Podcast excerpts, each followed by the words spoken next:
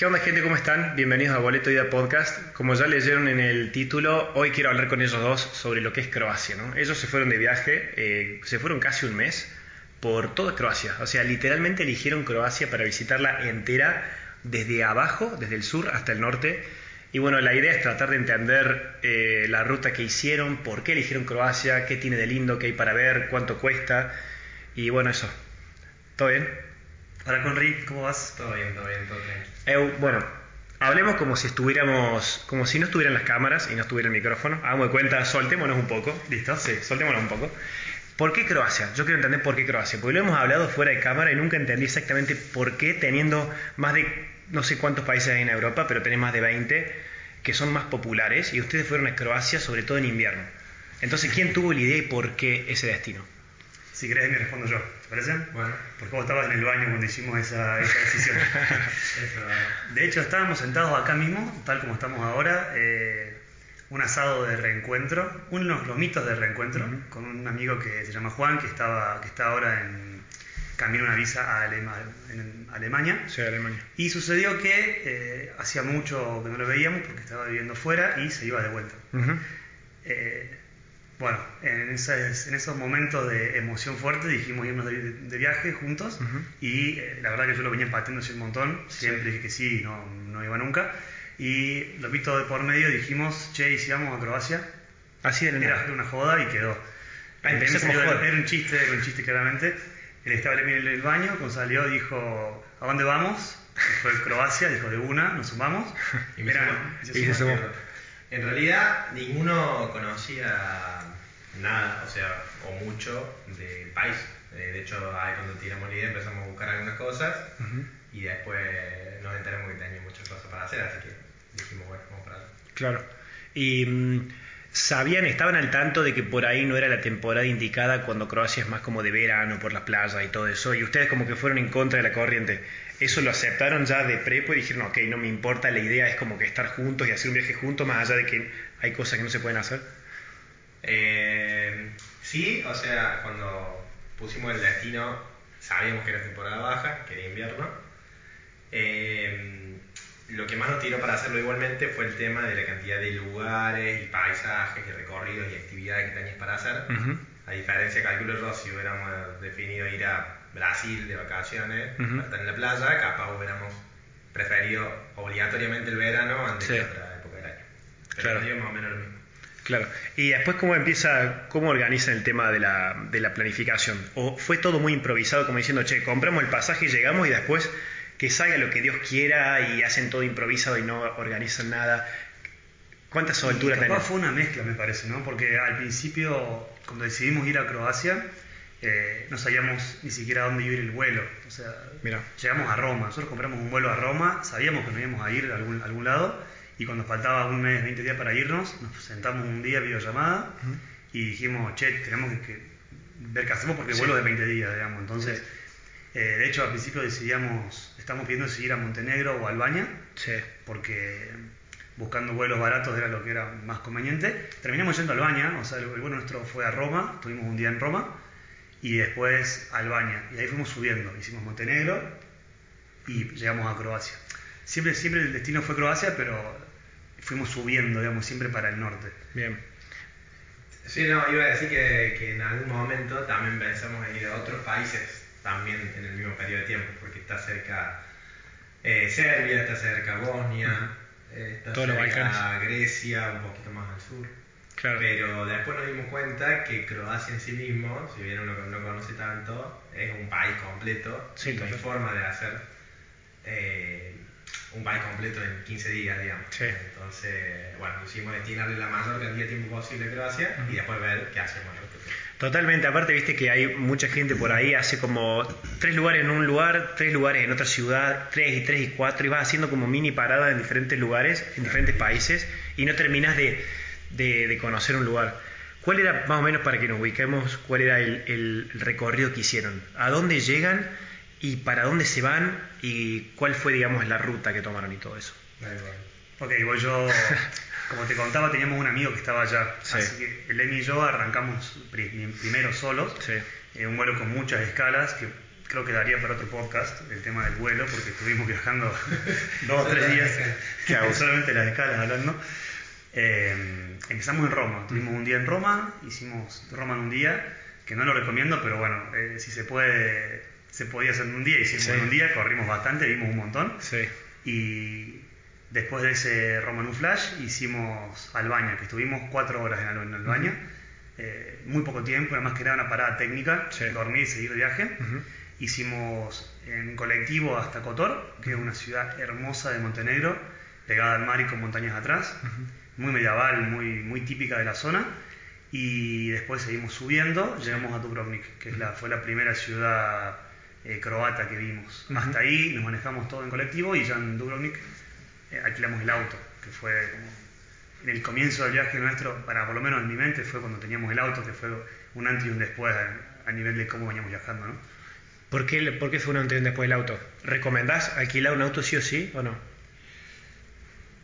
Eh, yo eh, pienso que en esos eh, países o en esos destinos donde tenés muchas cosas para hacer cerca pero no tan cerca y que los mismos destinos te van llevando como un camino largo y sobre todo si pensás moverte cada dos o tres días es bastante cómodo tener un auto digamos. Bien. Podés, podés ir sacando pasaje de colectivo o moverte en tren o de otra manera pero a nosotros nos simplificó mucho eh, movernos a la hora que queríamos, el día que queríamos.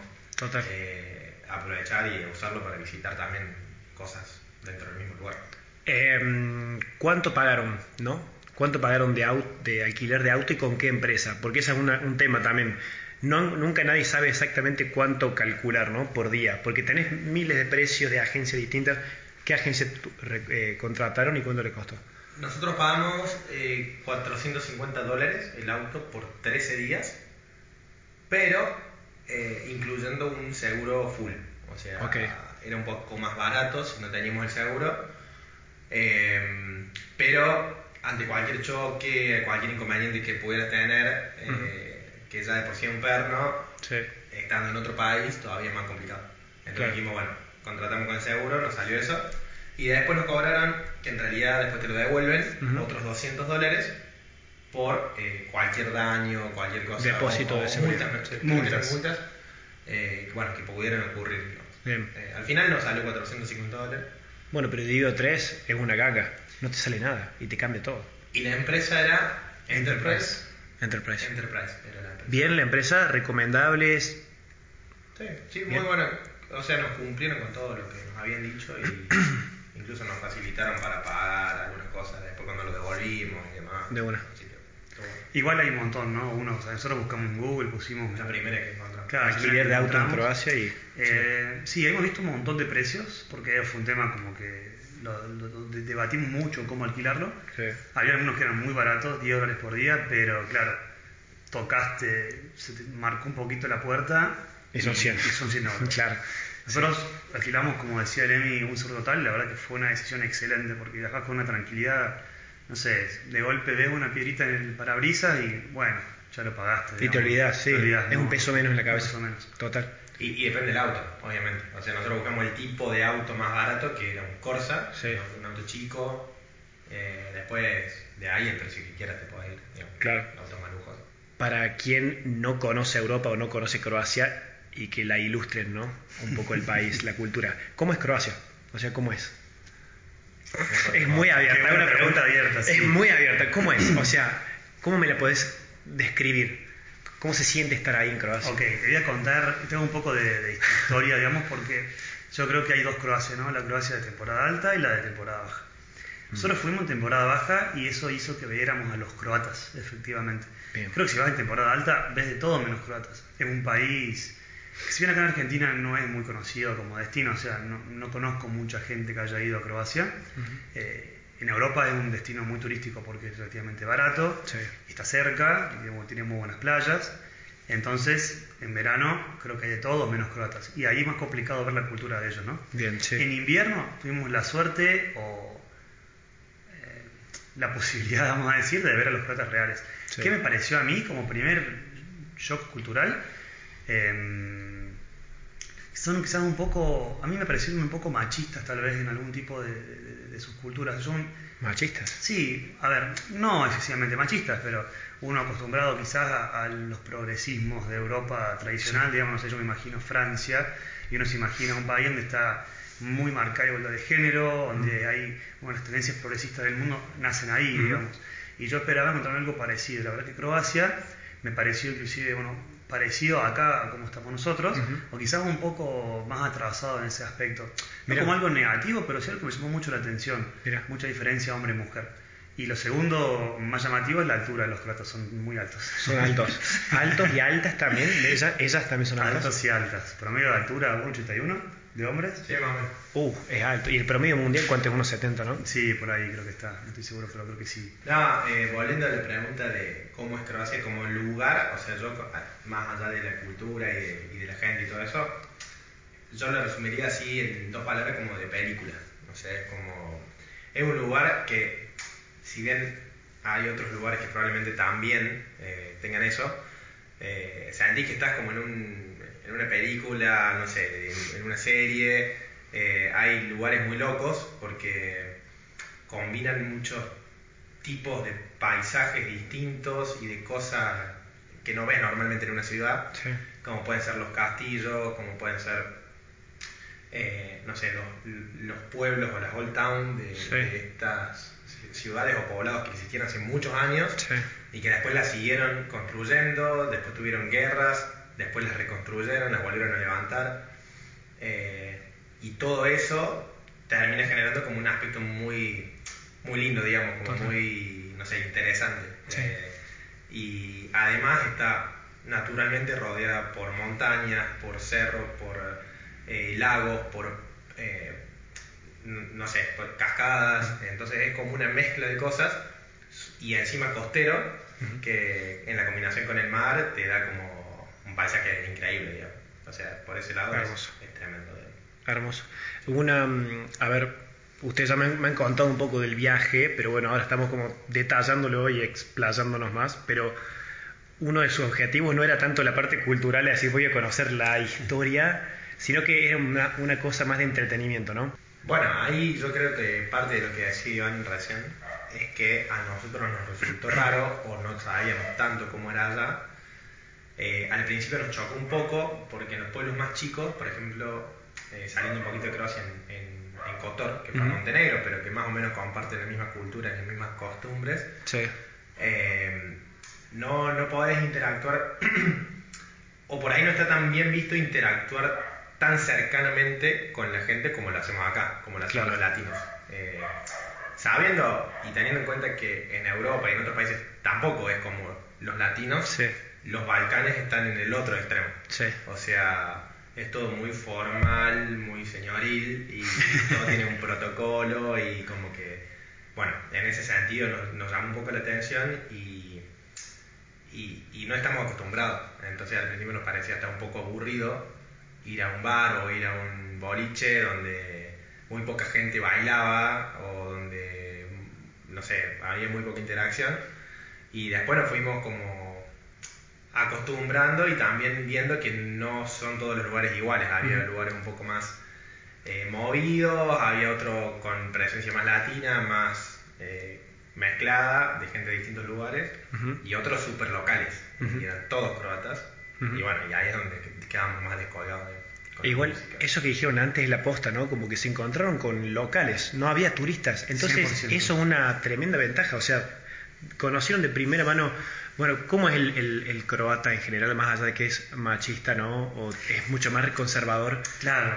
eh, yo capaz dije machista y fue muy duro. Yo no, no me sé si me refiero a machista, no me imagino un país árabe, por ejemplo, ese aspecto de represor. Sí, quizás que la cultura es, es como vamos a decir, hace un poco más la diferencia entre hombre y mujer.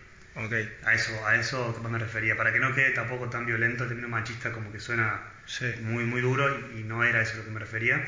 Pero por ejemplo, El estereotipo, por Claro, ejemplo. ¿Cuál es el estereotipo croata? bueno, el tipo croata, mira, yo te hago lo que yo me imagino, después le miré Claro, el suyo. sí, sí. Vamos a hacer el hombre croata promedio. 1,90 de alto, cara de loco, muy enojado, rubiecito, ojos celestes y que su principal eh, objetivo en el mundo es tomar algún licor con más de- con grado más de 40, digamos. Esa es su, Ah, sí. su motivación primaria, digamos. Sí. Em, al margen del chiste, toman mucho los croatas. lo- lo- de hecho, la joda croata, el que sale de fiesta croata, su, su- el modo operandi es nos sentamos todos alrededor de una mesa y nos quedamos la noche entera tomando licores, digamos. Licores. claro, licor, en realidad Shots. raquia, shots. Shots, sí. o sea, Bebidas cerveza, blancas. Cerveza core, sí. Bebidas blancas. Bebidas blancas en general. Eh, Cerveza no, creo que tomamos nomás los extranjeros. Nosotros tres pedíamos las tres cervezas a la noche y éramos los únicos. Eh, de hecho, dentro del estereotipo croata, yo creo que está mal visto tomar cerveza, es como una bebida muy suave. Yo, yo- yo imagino yo, ¿no? Por lo menos por lo que veía ahí, eh, muy machote, pecho peludo. Eso, Sí. eso es lo que yo sentía, digamos. Sí, sí, sí. No sé ni si tenía algo para Sí, sí, contar. sí. No, coincido, coincido. Y ¿Qué? las mujeres croatas, Sí. como decía al revés, la- sobre las mujeres, ¿qué puedo opinar? Em, yo noté en algún punto muy parecidas a nosotros, a- por lo menos a las cordobesas, digamos, visualmente muy parecidas, no había grandes diferencias. Sí tienen, eh, vamos a decir también, esta, este, esta, la cultura general del machismo un poco yo creo que se mete un poco y por ejemplo no está también visto que una chica de 25 años salga de joda moliche, no veías mucho eso. Claro. Eh, muchas chicas chicas había, por ejemplo, menos de 22 años, había muchos. Ya más de eso es como que para mí la presión social las obligaba a sentar cabeza y de hecho eh, yo vi muy pocas. Mm. La, la noche croata no es más 25 para mujeres. Mirá, o sea que. Y, y físicamente son como muy hegemónicas o hay como una diversidad racial. No, yo creo que está como súper fomentado el tema de la belleza he- hegemónica eh, relacionada con lo que decía, digamos. Este, todas tienen que ser flacas, todas tienen que vestirse bien, todas ¿Ah, tienen sí? que tener el pelo de tal forma. Sí, en ese sentido son todas iguales. O sea, no, no son exactamente iguales, pero vos te das cuenta que todas están bajo esas eh, normas, digamos, Sí. de, de tener que lucirse de determinada manera. No sí, hay eh, ni cerca la diversidad de, que, que puede tener en otros países como acá, donde cada uno se viste como quiere, cada uno tiene como el aspecto físico que creo yo que quiere. Hay más libertad de expresión, digamos. Acá, acá, no allá, digamos. Eh, claro, claro, o sea, en ese sentido es como que se nota para mí que todos intentan ser perfectos, digamos, sí. eh, estéticamente. Claro. Eh, en todo, no solo, no solo en la persona, en cómo se visten, sino en el auto en el que andan, al lugar al que van, qué es lo que piden cuando van a tomar algo, Ujú. en todo, absolutamente en todo. digamos. Mira. Em, ¿Qué lugares visitaron? Albania fue el primer destino. Sí. En realidad, el primer destino fue Roma, pero Roma era como una escala dentro del viaje. Sí. Pero fue una escala tan larga que fue el primer destino, digamos. Sí. Recorrimos Roma eh, a las apuradas, pero conocimos muchos lugares. En mi caso, que no he ido nunca, eh, muy, muy, bueno, muy conocidos, muy lindos. Este, después estuvimos en Albania algunas horas porque dormimos solamente ahí y después nos fuimos eh, a tomar un colectivo.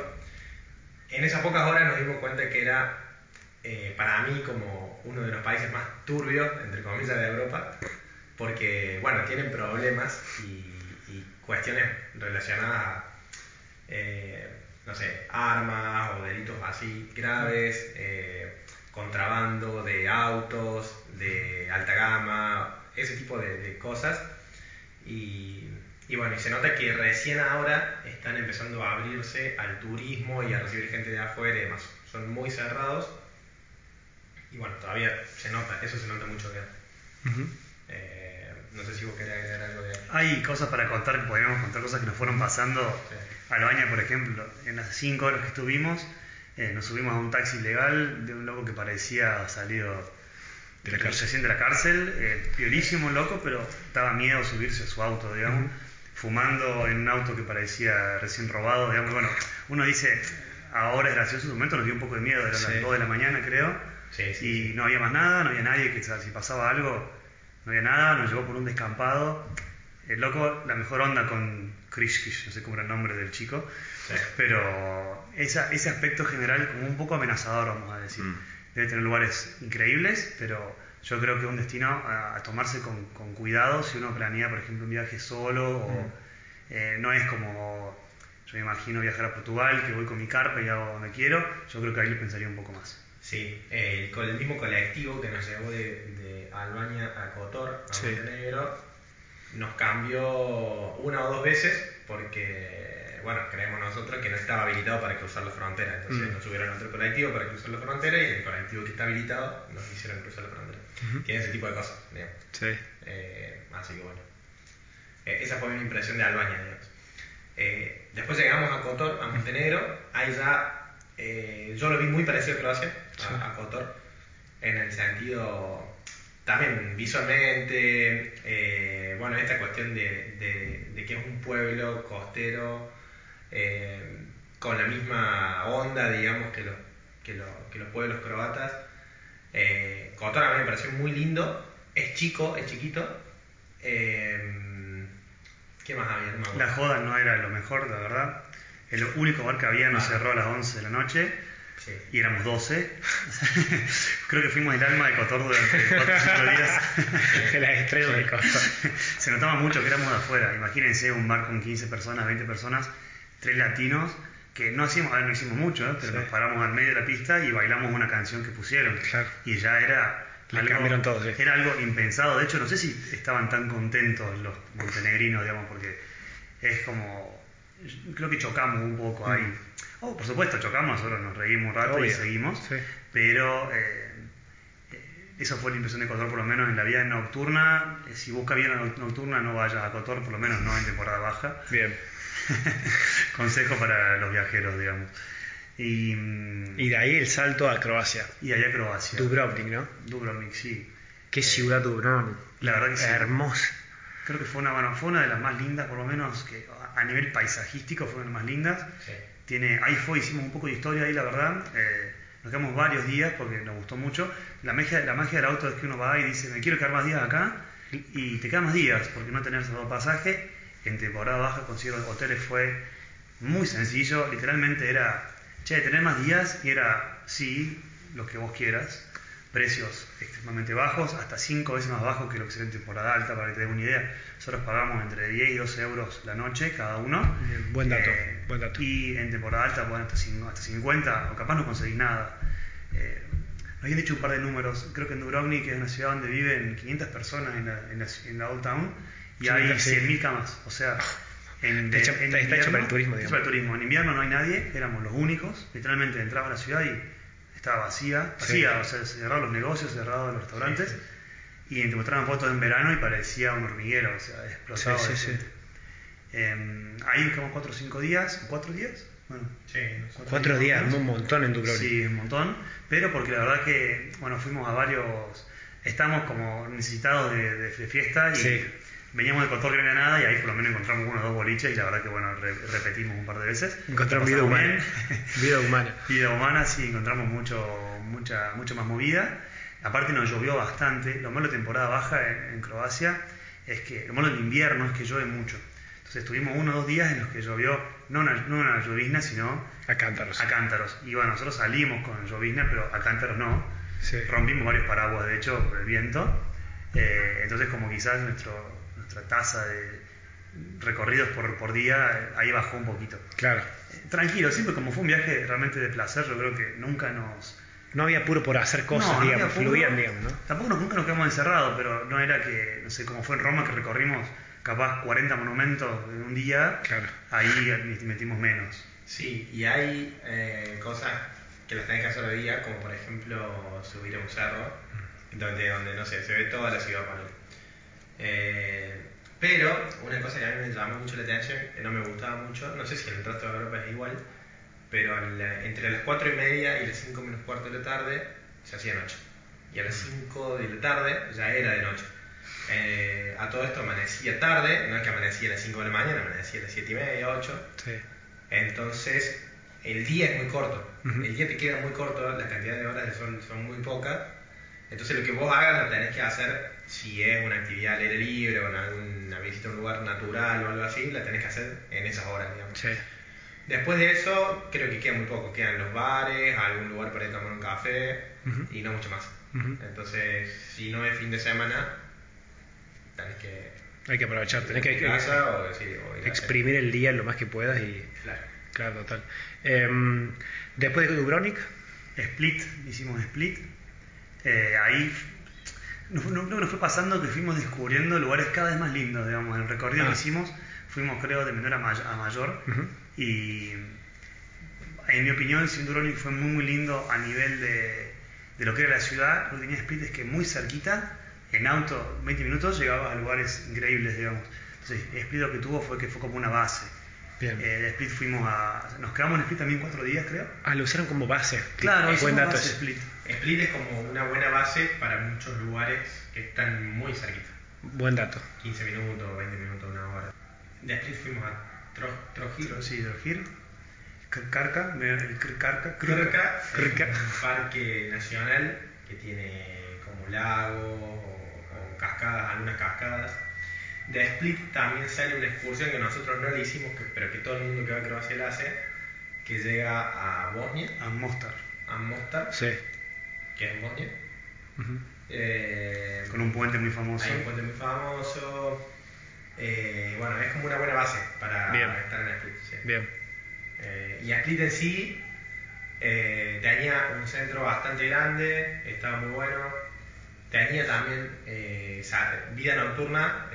fuimos, no sé si uno o dos boliches en Split que estuvieron buenos. Ta- Sí. También había mucha más gente que en Dubrovnik y, y que en Kotor, obviamente. Bien. Y, y Fuimos bueno, un par de partidos de Argentina, aparte también que nos han llenado los días. Ah, es verdad. Vieron algunos partidos ahí, claro. Sí, vimos los partidos ahí. Había un bar argentino, ¿te acordás? Había un bar argentino. ahí en el argentino. Eh, para que se entienda, fuimos en la, en la primera fase del mundial. Sí. que ganamos, nos, a- nos agarra allá y el primer partido lo vimos con gente croata en, en Dubrovnik, ¿lo vimos el primero? Sí, creo que sí. Cuando perdimos. El primero lo vimos en Dubrovnik cuando perdimos y en Split ya encontramos eh, gente argentina que tenía bares argentinos donde se juntaba gente argentina. Bien. Con Fernet, con empanadas, con mate. Y bueno, ahí nos hicimos amigos también argentinos y, y aprovechamos a los partidos mundiales. Tremendo. ¿Qué onda con la capital? ¿Fueron a Zagreb? Fuimos a Zagreb y antes Claro. fuimos a otro lugar, ¿o ¿no?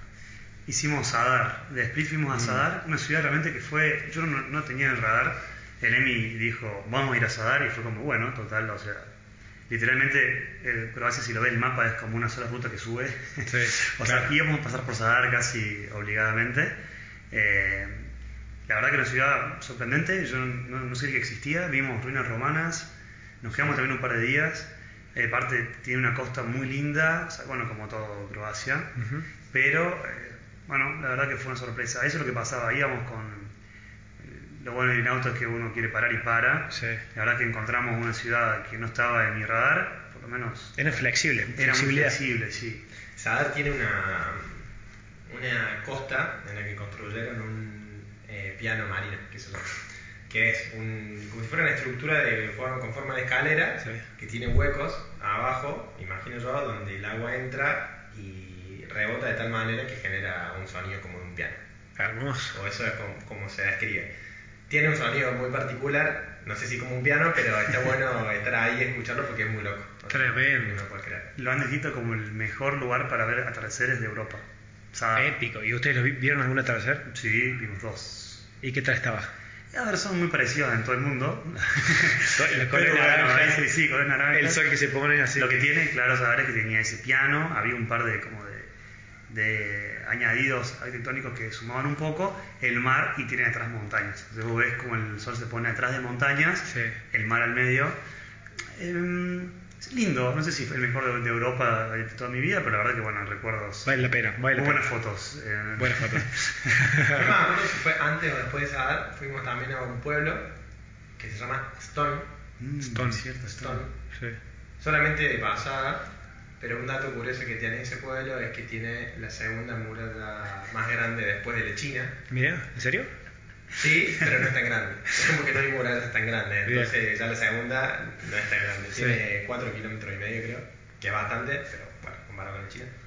Eh, ¿Y qué más había ahí? Nos pusieron la única multa del viaje en Stone, eh, algo como para gastos inesperados, más o menos. Que no fue la única. ¿Qué La única, la única multa de- de- del auto. De auto. Ah, sí, del sí, auto. sí. Eh, Bueno, y después de Sadar, eh, ya fuimos para Zagreb.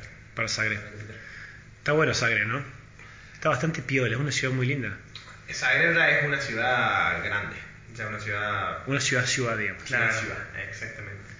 Eh, es, un- es bastante difícil para manejar. ¿Por Nos qué? bastante manejar. En Croacia en general no se maneja igual que acá, no por el tema de los sentidos y ese tipo de cosas, sino que tienen algunas particularidades, como por ejemplo en las calles te marcan todas las posibles direcciones y curvas, entonces se hace medio un lío con la línea. Y después, no sé, cosas muy puntuales, hay semáforos que se ponen en verde, pero que todavía no puedes cruzar, porque tenés que esperar que pasen otros autos. Bueno, ¿Quién, quién era el, el osado que manejaba? Los tres eh, llevamos el carnet para manejar, pero manejamos Juan y yo. A mí no me dejaron, votaron que yo no manejaba. Bueno, me, tuve que someter. Lo bueno de viajar de a tres, y la verdad que algo con que yo nunca he viajado así y ahora lo recomiendo a morir, viajar con números impares. Y tres creo que es un número ideal. Eh, yo creo que es mucho más fácil tomar decisiones y la verdad que facilitó un montón eh, el tema de che, ¿qué hacemos? ¿A dónde vamos? Eh, ¿Cómo seguimos? De a tres es muy fácil porque eh, tomar decisiones muy rápido. Si uno tiene un problema, por ejemplo, a veces uno tiene que trabajar un poco o se sentía mal o simplemente la lluvia era un poco más molesta para uno que para otro, siendo, siendo tres mucho más fácil, che, yo me bajo, ustedes dos tranqui y sigan. Eh, eso para mí fue clave. Y bueno, el tema del auto, me- entre dos dijeron, bueno, manejá y yo quedé. Claro, más barato. Claro, eh, claro. Sí, Sí, porque sí, cada sí. adicional que manejaba eran creo que 30 euros. Bueno, ahora, eh, ahora es mucho, allá capaz era, no era tanto, pero era pla- es plata, digamos. Eso que dijeron del número impar, número 3 para viajar, está, está bastante interesante, ¿no? Porque también hace que, a ver, si hay como un momento en el que están en desacuerdo, siempre va a ser un 2 contra 1, ¿no? A no ser que todos estén de acuerdo y la decisión es unánime. Pero en ese caso, por ejemplo, hay dos que se quieren ir, otros se quieren quedar, o se queda o van todos porque ganan por mayoría, 2 contra 1, ¿no? Hay como un desempate también ahí. Y obviamente siendo amigos de que hace 15 años no es que íbamos a pelear por tonterías, pero quizás lo que yo me refiero es que soluciona mucho más el, che, ¿qué quieren comer hoy? ¿Pizza o empanada? Claro. Y es como, ya está, dos dicen pizza y vos te adecuás la, la, la pizza. Es- exacto, ¿entendés? Sí, salió empanada. Exacto. A todo esto estamos diciendo, estamos hablando de euro, ¿no? Pero no, no se maneja el euro todavía. Eh, ahora Croacia va a ser parte de la Unión Europea, pero ellos manejan las cunas croatas, dato de color. Claro. Es la moneda de Croacia que tiene un cálculo muy incómodo porque siete cunas y media más o menos son un euro. Ok, un euro, siete cunas. Sí, hay que hacer unos cálculos raros. Este, pero bueno, nada, creo que estuvo bueno. Eso de viajar de tres también está muy bueno. Eh. ¿Cómo era, ¿Cómo era la convivencia? Creo que estuvo bastante bien, o sea, ninguno, no hubo problemas. O sea, había- ya nos habíamos mentalizado en un momento que si había algún problema no iba a pasar de eso, digamos, ya sabíamos que nos podíamos este, putear en algún momento del viaje. Sí. Eh, pero no pasó, o sea, no pasó, creo que cada uno tratamos de organizar más o menos lo que queríamos hacer y iba saliendo. Bien. Tema importante, tema plata. ¿Cuánto costó el viaje? ¿Cuánto gastaban por día? ¿Cuánto gastaban en comer, en alojamiento? Excelente pregunta. Eh, va- va- vamos, vamos por parte. Vamos por parte. Nosotros, al, al ser tres y ayer teníamos un amigo que estaba allá, Sí. eh, vamos a dividir parte, digamos. Creo que es más fácil pensarlo si decís, separamos el aéreo. Sí. El aéreo nos costó 1.200, 1.300 euros. eh, Ida y vuelta. vuelta. Córdoba, Roma. Después sumarle Buenos Aires, ¿no? Buenos Aires, Roma, que es cierto. Ok. Sumarle de Córdoba a Buenos Aires y sumarle de Roma a, a Albania y después la vuelta de Zagreb a Roma, que fueron otros 150 euros más o menos cada pero llegar a Europa, 1.300 euros. Sí, y, y de vuelta, en temporada baja. En temporada alta capaz pagás eso la ida nomás.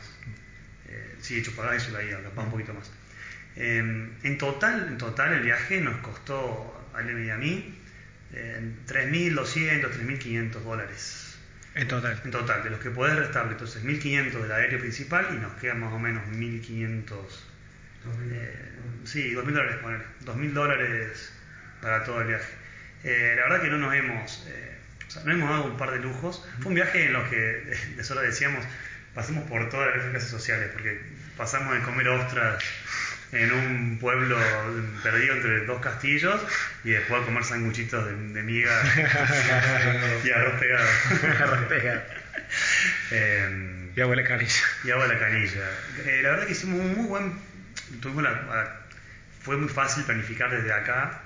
Eh, yo creo que de hecho el presupuesto que hemos hecho era exactamente ese. Sí. Ah, bien, lo cumplías. Sí, le pegamos, muy bien. Al final creo que nos relajamos un poquito, porque bueno, como que vimos que estamos, estamos holgados con el presupuesto y compramos, bueno, unos souvenirs, empezamos a pedir más comida y dejamos de cocinarnos. Sí. Pero yo creo que era también como una forma también de, relajar un poco al final de la parte. Está más cansado al final del viaje ya y sí. hace, hace, hace un par de gustitos. Eh, hay que pensar también un par de gastos inesperados, como por ejemplo una multa que para nosotros es, es inevitable, digamos, ponerlo dentro de los gastos. Che, perdí la valija, nosotros nos perdieron las valijas, por ejemplo, en un momento de la ida. Y no, no tenés contemplado comprar remeras, no. pero bueno, es un tema que es mucho mejor ponerlo en presupuesto y si lo gastás, lo gastás y si te lo volvés, bueno, es como que te has encontrado plata, pero No, no está bajo ninguna forma de pensar válido amargarse el viaje porque te pongan una multa porque eh, o porque perdés la, la, la, valija o por lo que sea, digamos. Creo que tener ese, ese colchoncito ahí es algo importante. Totalmente, totalmente. Eh, si me tuvieron que dar precios, por ejemplo, de cuánto iban a un restaurante o un bar, cuánto pagaban una comida, cuánto gastaban en el supermercado, datos más aislados, ¿no? No tan generales. Eh, complicado. muy de variable. una comida, ¿cuándo nos puede salir? 15 euros. Sí, entre 10 y 20 dólares. Por, persona. Por persona. 10 20 eh, Excepto que, no sé, un día fuiste y te compraste una hamburguesa en McDonald's. Eh, no sé. O otro día fuiste a comer en un lugar un poco más caro y capaz gastaste un poco más, digamos. Total, sí. Pero el promedio es ese. El promedio era ese. Eh, ¿Qué otra cosa En un súper, en un súper nosotros compramos todo lo que era desayuno, por ejemplo, y algunos cafés, cosas así. Eh, ahora que nunca hemos gastado más de 15, 20 euros. Nunca. O sea, la, la, comida no fue uno de los puntos más caros. Creo que por era creo que por 30 dólares por día solucionamos tema comida. 30, 40, vamos a poner para ser un poco más holgados, pero eso en comida. Y en hostels, más o menos. ¿Hospedaje? Temporada baja, ¿no? Clave, temporada baja. Nosotros pagamos, nunca pagamos más de 15 euros por noche. Bien. Y, no, y fuimos a lugares. Lugares solos, che, quiero, un, quiero un apartamento para mí solo. Claro. un hostel, pero pedimos piezas individuales. Bien. O sea, para tres personas, que son siempre más caras. Sí, sí, sí. Y la verdad que sé que hay mucha diferencia con temporada alta. A tener en cuenta eso, se puede disparar mucho el presupuesto en temporada alta. Sí, yo creo que con 50 euros por día estábamos. Bien. En hospedaje y comida. Eh, multiplicarlo por 20, que en realidad tengo un poco menos, ahí tenemos unos mil dólares. Sí eh, más los otros 1.500 que habíamos dicho de pasaje, van 2.500 y te quedan... ¿El auto? Eh, 1.000 para el resto de las cosas, el auto, las excursiones, comprarte algo de recuerdo. Totalmente. Totalmente. Increíble, increíble. Que mm, entonces, como cierre, ¿no? Eh, como cierre final, lo aconsejan. Eh, mm, ¿qué, ¿Qué dato tienen para agregar como para cerrar? Yo lo aconsejo mucho desde el lado eh, como destino eh, turístico y, de lugares y, de, y, para recorrer. Si hay algún fanático de Game of Thrones, tiene que irse sí, porque hay muchos lugares donde filmaron la gran parte de la serie. Sí. Eh, y es un, es un, muy buen lugar para ir de vacaciones, algunos días o algunas semanas. Bien. No sé si me quedaría mucho más, no me quedaría meses en Croacia. Perfecto coincido plenamente y quizás agregar que eh, si lo que buscáis es playas, ahora que estamos en Argentina, yo creo que iría a Brasil, por ejemplo. Bien. Ir a Croacia es muy lejos para ver playas, no, tiene mucho sentido. Eh, y claramente ir en, ir en modo vamos a estar de joda. No lo hagan en temporada baja, porque no, eso no, va. si, si, queréis ir de joda, temporada alta sí o sí, prepárate porque va a ser un poco más caro, pero ahí podés dejar que sea un poco la, la, fiesta nocturna, un poco de paisajes y eh, las playas, claramente. Y creo que si es como un destino alternativo, me parece. Yo quizás lo haría eh, si no querés visitar, por ejemplo, España o Portugal. Para mí, si vas a viajar a Europa y tenés un un viaje cada 5 años a Europa, cada 10 años, yo quizás lo, lo usaría, si no conoces lo más tradicional, a lo más tradicional. Ujú. Dejaría Croacia como un destino alternativo. Perfecto, creo que está súper, súper completo. Gracias por ese resumen. Un placer. Un placer. Lo que sea me, nos escriben. Listo, los escriben, los buscan, sus Instagrams. No conseguimos foto con Modric. Pero casi, ¿eh? estuvimos cerca. En Roma casi lo cruzamos a, a Rakitic, ¿te acordás? Sí, sí, sí. ¿Ah, sí? Y había estado el día anterior ahí. Obviamente no, no, no le he dado mucha bola, pero estuvo Claro. en el Coliseo. Menos mal que no estuvieron ahí cuando juegan contra Argentina-Croacia, ¿no? Pero estuvo buenísimo. Había estado tenso el ambiente. Los, Sí, son- todo- juegan todo. mucho al fútbol los croatas, son, son de Futboleros. futboleros, sí. Mira, De hecho nos ganaban, se acordaban del partido aquel que habíamos perdido hace no sé cuánto. que nos ganaron ellos en Ganaron- Rusia 2018. Sí. Claro. Oh, Y- Argentina, you sí, lost sí, sí, Argentina. Argentina, oh, you remember us. ah, eso, todo era en inglés, algo muy bueno. Bueno, eso, Bueno. comunicarse, todo en inglés. Sí, los idiomas, los lenguajes balcánicos son todos diferentes y muy complicados, gracias a Dios. Feo de hablar y de escuchar. Sí, Mal. Es muy incómodo. Eslavos, son el, eh, eslavos. sí, todos los Parientes. parientes de los lados. La verdad que no entendías nada, o sea, nada, cero. Y por suerte todo en inglés, eso, algo muy positivo, el inglés está muy expandido. Sí. Si hablas inglés no tenés ningún problema. Bien. Eh, desde comprar en, en el supermercado hasta hablar con alguien en un boliche, digamos, en un bar. Bien. Eso, sin problema. Herbatska. Herbatska. Aguanta Herbatska. Sí. Gente, gracias por ver eh, todo. Espero que haya servido y bueno, hasta la próxima. Hasta la próxima. Puerto de ida.